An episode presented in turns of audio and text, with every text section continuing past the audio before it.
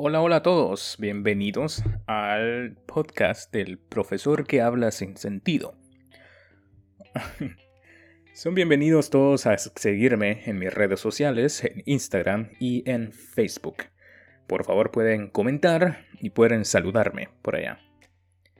Bueno, el día de hoy voy a compartirles una experiencia que creo que a la mayoría de mis eh, de mi audiencia en Taiwán les gusta mucho y es sobre las diferencias culturales que hay entre Taiwán y Guatemala. O puede ser Latinoamérica, si, si ustedes me permiten decirlo. Antes de comenzar, por favor, eh, no se olviden de siempre seguirme en las redes sociales y estar pendientes de mi próximo capítulo.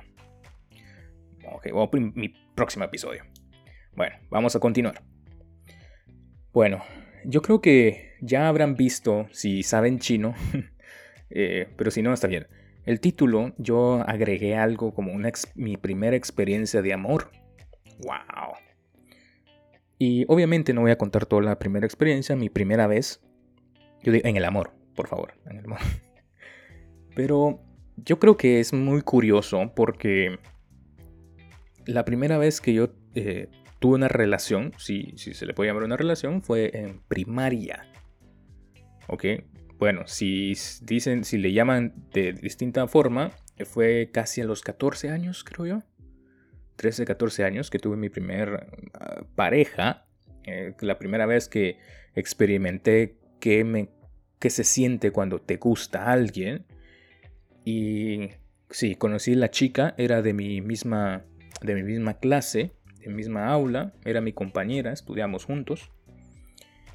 Y bueno, ¿por qué quiero compartir de esto? Porque en Taiwán eh, yo me gradué de aquí de la universidad y tuve la oportunidad de conocer a muchos taiwaneses de diferentes facultades, de diferentes áreas diferente profesión.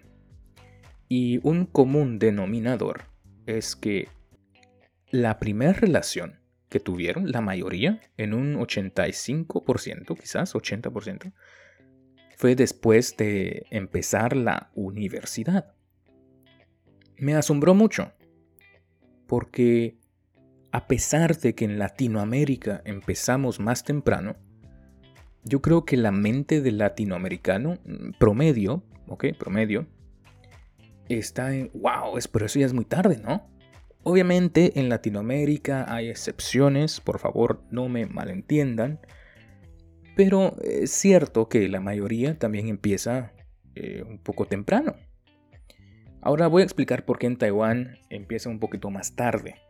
Obviamente en Taiwán también hay excepciones, hay gente que empieza igual que los que empiezan temprano en Latinoamérica. Y en Taiwán hay un orden cuando estás en secundaria o en preparatoria o estás a punto de graduarte de la escuela y empezar la universidad. Aquí hay un examen nacional donde tu calificación, donde tu nota, donde tu punteo define a qué universidad puedes ir a estudiar y si puedes estudiar la facultad o si puedes estudiar lo que querías estudiar.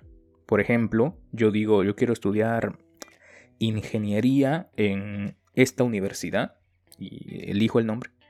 Y mi punteo, mi nota, va a definir el resultado si es posible o no.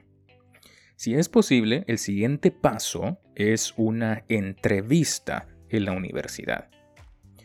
Bueno, yo creo que escucharán que es algo serio, es algo muy diferente en Latinoamérica, al menos en Guatemala, haces un examen de admisión, puede ser en la universidad pública o en la universidad privada.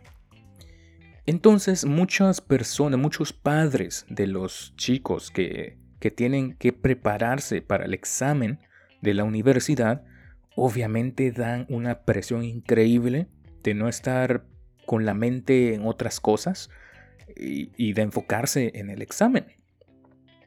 Y yo creo que son diferentes tipos de culturas, de sociedades, porque podemos ver las ventajas y desventajas. ¿Qué una ventaja de estudiar mucho? Bueno, estás bien preparado, hay más competencia afuera, tienes que competir con mucho, mucho, mucho más personas que están igual que tú y quieren un excelente trabajo. ¿Ok? Y no es que en Latinoamérica no sea así. No, son, son distintas mm, presiones en distintas etapas. Simplemente. Quizás a la, cultura asiática aquí en Taiwán le falta algo de los latinos y viceversa, que los latinos nos hace falta mucho de los asiáticos, también puede ser.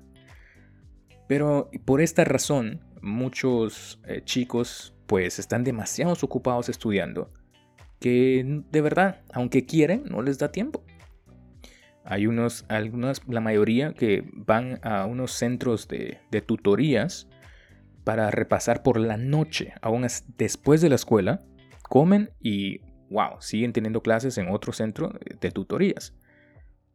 Porque no, están permitidos preguntar en clase, no es una costumbre preguntar en clase. Nosotros pensamos, wow, ¿por qué no? Es solo una costumbre. ¿Ok? Entonces ellos vienen y estudian y preguntan cuando están en el centro de tutorías por la noche. Mm, bueno, yo creo que podemos eh, compartirlo luego. Bueno, eso ha sido... Eh, bueno, uy, ya iba a terminar. Bueno, ¿y cuál fue mi historia de amor? Bueno, eh, yo empecé a los 13, 14 años. Mis padres siempre me amenazaron de que si quiero tener una relación, me iban a cambiar de escuela y me iban a enviar a una escuela militar. la escuela militar para mí fue, wow, yo le temía, yo tenía miedo. ¿Por qué? No lo sé, la verdad. No, no me gustaba. Yo quería estar con mis amigos. Y... Pero no me importó. y tuve la relación, tuve mi primera novia eh, durante más de un año. Y los profesores se dieron cuenta, me miraban con la chica, pero mi relación solo era en la escuela. Fue algo muy gracioso. No salimos a comer, no salimos, no tuvimos cita fuera de la escuela. Y mi madre se enteró porque a mi madre le encantaba ir a la escuela y preguntar a los profesores sobre cómo me estaba portando en la escuela. Y los profesores pues le dijeron a mi madre, eh, André, él tiene una novia. entonces, wow, empecé a odiar a esa profesora. Pero ahora todo bien. Ok, bueno, hasta aquí llegamos. Espero que les haya gustado y nos vemos a la próxima. Adiós.